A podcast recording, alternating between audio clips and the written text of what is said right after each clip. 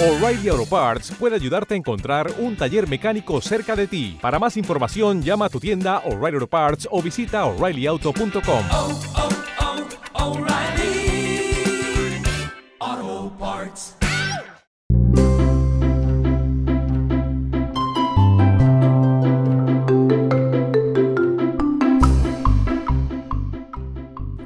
Hola amigos y amigas de Radio Abierta Sevilla, la radio comunitaria del Colegio Andalucía en Polígono Sur.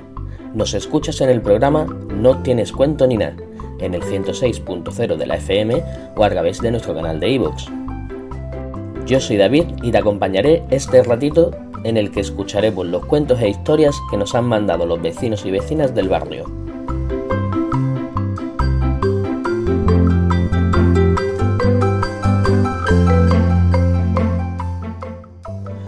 Recuerda que nos puedes mandar tu cuento a través de WhatsApp al número 669 13 42 83. Seguro que tus vecinos y vecinas estarán muy contentos de escucharte y te agradecerán que les hagas un poquito más amena la cuarentena.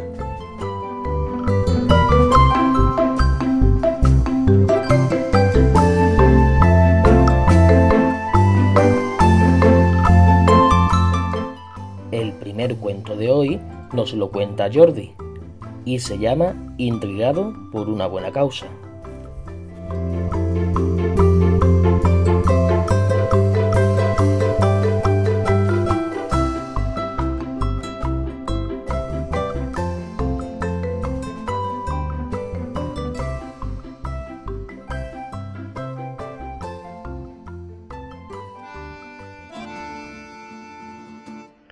Mi mujer siempre se queja de que fui un poco soso pidiéndole matrimonio. ¿Por qué no hice una petición de manos de esas estrafalarias que hacen en las películas, ahí de rodilla delante de muchísima gente mirándoles? Eh, yo le digo que nuestras circunstancias fueron especiales y tal y cual. Y doy gracias a ello, porque soy un poquito tímido y creo que me, va a costar mucho hacer una confesión de amor de manera pública, donde yo le demuestre todo lo que siento y lo que le agradezco. Así de estas que se hacen delante de todo el mundo. Bueno, mientras me lo pienso o no, os dejo un cuento. Es de la colección de cuentos de sueño y papel. Se llama Intrigando por una buena causa.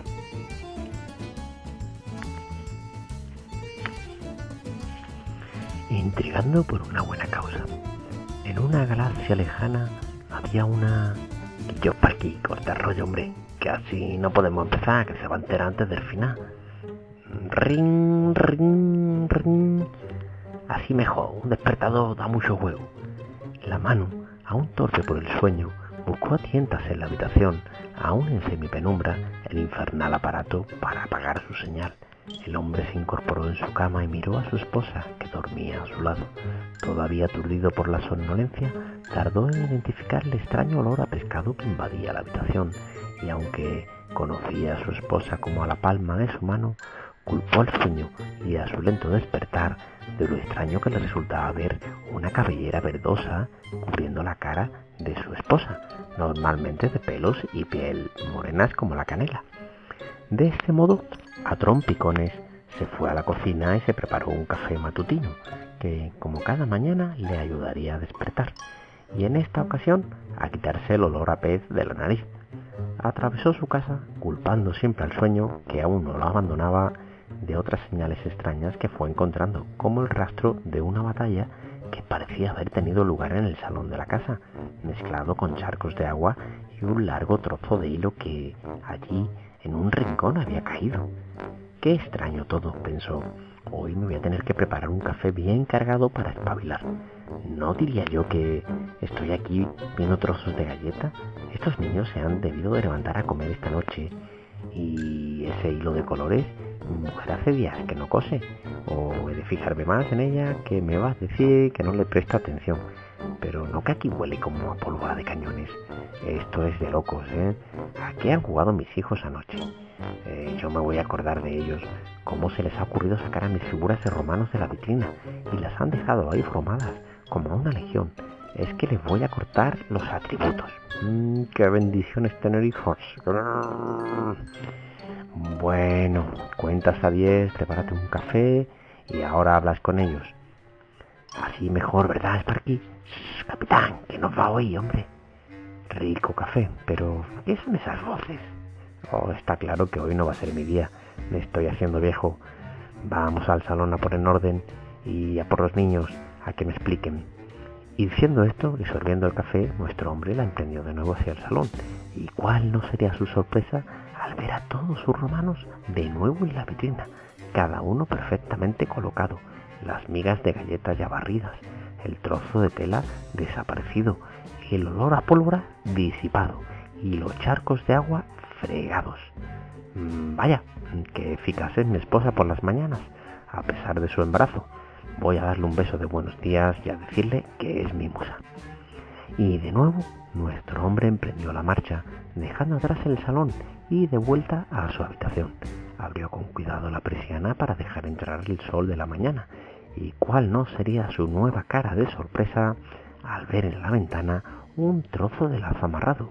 Tiró de él y se le vino encima una gran luna llena, con sus dos caras completas. Alucinado, miró su café, buscando en él la respuesta, como si éste contuviera algún fármaco. Con un gesto echó la luna sobre la cama deshecha y corrió al baño en pos de su esposa, a la que escuchaba burbujear en la bañera. Entró, se acercó a la bañera, corrió la cortina y quedó parado como si de un galeón pirata estrellado contra las rocas se tratara. Miró perplejo hacia la bañera, sorbió de un tirón el café que le quedaba y tartamudeó lo mejor que pudo. Pero, tú, ¿quién eres? Es más, ¿qué, qué, qué, qué hace una sirena en mi bañera? Capitán, ¿qué dice Catalilla? ¿Qué, qué contesta? Pues es que tu esposa ha salido con tus hijos y como es muy amable, me ha permitido descansar un poquito y bañarme. Además, yo soy la encargada de entretenerte para que no te des cuenta de nada de lo que se prepara. ¿De lo que se prepara? preguntó nuestro hombre. Yo a, a veces escribo cuentos para entretener a mis hijos y a mi esposa, pero estoy hablando con una sirena y mi salón parecía sacado de Toy Story. Esto, esto, esto me supera, ¿eh? Y bien, ¿y ahora qué viene? Pues me dicen que nos podemos sentar a ver un capítulo de Juego de Tronos, que tu cuñado aún no ha acabado con los peinados. ¿Mi cuñado? ¿Qué pinta en todo esto Jesús el peluquero? Voy a tomarme otro café a ver si me despierto del todo, ¿eh? ¿Qué va, qué va? Ya me dicen que nos vamos, que tu yayo ya tira la lanzadera en la puerta, tu yaya ya acabó la tarta y tu mamá está muy guapa, esperándote para llevarte del brazo. ¿A dónde? ¿Pero qué cosa dice esta sirena? ¿A dónde va a ser? Anda, que para ser escritor de cuentos tienes muy poca imaginación. A cumplir tu promesa a tu esposa. Como eres torpecillo, tus personajes te hemos preparado una boda de cuento. Y allá en la biblioteca interestelar, Maese Nicolás va a ceremoniar. Los piratas harán pasillo con las espadas en alto para los novios. Tu mamá, la yayita Clara, te acompañará del brazo al altar. Tu papá y mamá Teresa escoltarán a tu esposa de ojos grandes hasta tus brazos. Tus hijos y sobrinos llevarán los anillos y las garras. Toda vuestra familia de España y de Bolivia, los vivos y los idos, ya fueron recogidos en el autobús del Yayo Pepe y te esperan. Y si miras en un rincón, verás a tu algo intriga, a Golfo y a Peluso sonriendo por ti, y hasta Patapalo, que desde que se escapó y se metió en la biblioteca de tu familia, no ha parado de cagarla y mearla por todos lados. Así que me caso. Pues Catalilla, ya estamos tardando. Espera que coja mi pluma y en dos frases me pongo la mar de guapa. Otra frase más y ya estoy frente al altar que mis amigos han preparado. En una lejana galaxia había un novio esposo, padre enamorado, padre de dos hijos, soñador de un tercero, escritor de cuentos que, frente a un monje inmortal, en una biblioteca espacial, rodeado de sus amigos de carne y otros hechos de almas y sueños, con todos sus familiares alrededor, escuchaba alegre los acordes nunciales mientras veía acercarse a la mujer de su cuento. Este cuento que sus personajes le escribieron para que él pudiera decir a todos, alto y claro, esposa, te amo y si quiero, contigo para siempre.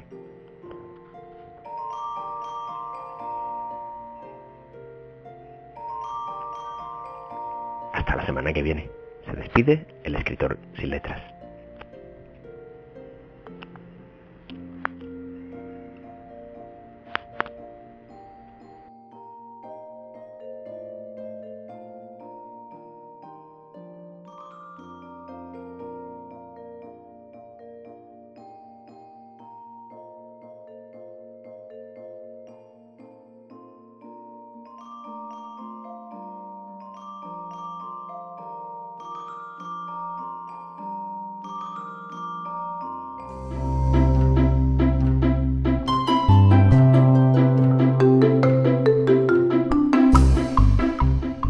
Que os ha gustado. El segundo cuento de hoy nos lo cuenta Loles Gutiérrez. El cuento se llama Cuando estoy enfadado.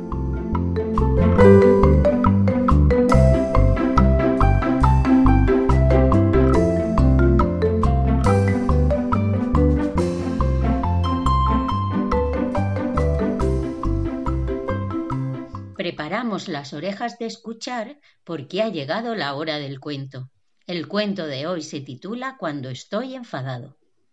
La verdad es que yo no lo estoy, pero él está muy pero que muy enfadado. A lo mejor te ha pasado a ti alguna vez eso de estar enfadado. Él cuando se siente muy enfadado empieza a notar en el estómago como un volcán en erupción y ese calor le sube y le baja por todo el cuerpo hasta llegar a la cabeza y ahí comienza el problema. Estalla. En ese momento lo que le apetece es saltar y romper todo lo que encuentra. También le apetece correr, correr y correr hasta desaparecer. Y todo porque está muy pero que muy enfadado. A él no le gusta que no le crean cuando cuenta algo que le ha sucedido o que le regañen todo el rato porque nadie se da cuenta de que le pasa algo. Eso le pone muy pero que muy enfadado. ¿A ti qué te pone enfadado?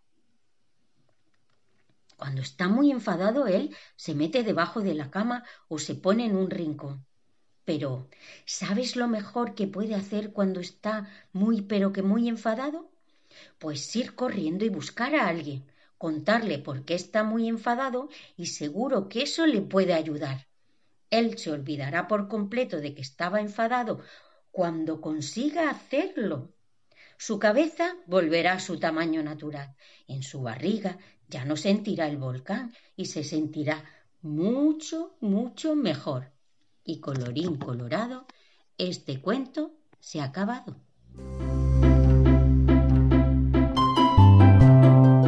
Y por último, el tercer cuento de hoy nos lo cuenta Calleja, del Colegio Manuel Alto Laguirre. Calleja nos cuenta cuentos a través de las redes sociales de la Asociación Entre Amigos. Y hoy recuperamos uno de sus cuentos que se llama Los gemelos y la caja mágica. Así lo podréis escuchar también en Radio Abierta Sevilla. Hola, hola, niños y niñas. Bienvenidos a ¿Tienes más cuento que calleja? Hoy os voy a presentar el cuento de Los gemelos y la caja mágica. Eras una vez dos gemelos llamados Miguelito y Juanito. Los dos eran completamente iguales, tenían el mismo pelo, los mismos ojos, la misma sonrisa, e incluso su madre los vestía iguales. Pero había una cosa que diferenciaba a Miguelito y a Juanito, y es que Juanito era un poco más travieso que Miguelito. A Juanito le encantaba hacer rabiar a los niños y portarse un poquito regular. Un día, Juanito y Miguelito se fueron a casa de su abuela, que vivía en el campo, y estaban los dos jugando por allí. Y Juanito no paraba de hacerle de rabia a Miguelito. Entonces, Miguelito se fue corriendo por el bosque y encontró una casita abandonada. Entonces, Miguelito se metió allí y estuvo esperando a que su hermano dejara de perseguirlo. Miguelito esperaba y esperaba, hasta que de repente vio una bonita pequeña caja. Era una caja chiquitita, adornada con dibujos antiguos. Pero lo que más le sorprendía a Miguelito era que brillaba muchísimo. Miguelito abrió la caja y de ella salió una dulce voz. Soy la caja mágica de los deseos. Puedes pedirme todo lo que quieras, pero has de ser bueno y no ser egoísta. Si no, me iré apagando poco a poco hasta no poder hacer realidad los deseos de ningún otro niño nunca jamás. Miguelito cerró la caja, se la guardó en la mochila y se fue corriendo, corriendo a casa de su abuela. Allí llegó a la habitación y la escondió debajo de la cama. pero su hermano Juanito lo estaba espiando. Juanito esperó a que Miguelito saliera de la habitación para él ir a buscar la cajita. Entonces fue, la abrió y le pidió un deseo. Deseo que esta habitación se llene de golosinas y chuche. De un momento a otro, la habitación se llenó de golosinas. Y Miguelito fue corriendo a la habitación a ver qué estaba pasando. Cuando lo vio, le dijo a Juanito que le diera alguna chuche, porque él también quería gomita. Y Juanito le dijo que no, que no le iba a dar ninguna chuche porque él se lo había pedido así a la cajita mágica, y que todas las chuches eran para él. Miguelito se puso muy triste, porque su hermano había pedido un deseo muy egoísta, y la cajita mágica se iba a enfadar.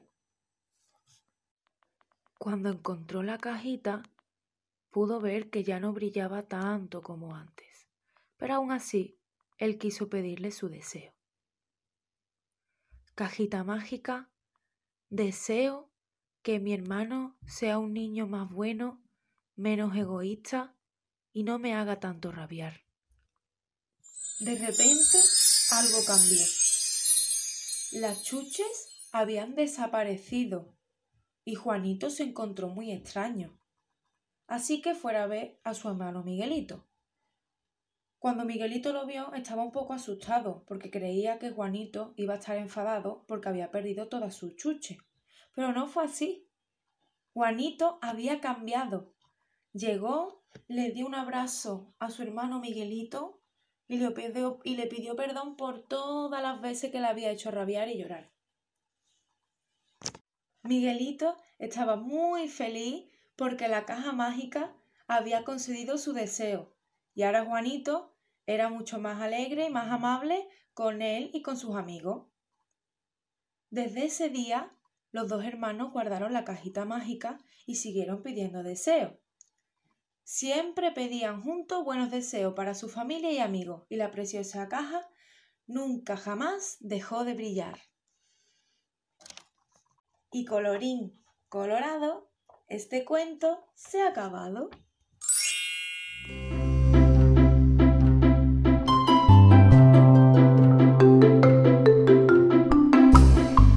Espero que hayáis disfrutado el programa de hoy. Los tres cuentos que nos han enviado son maravillosos y estoy seguro de que os han gustado.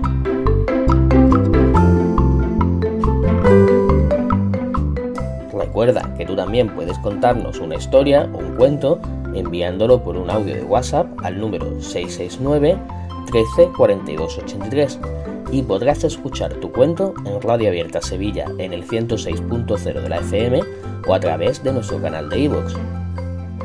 Hasta la semana que viene y recordar que debemos quedarnos en casa.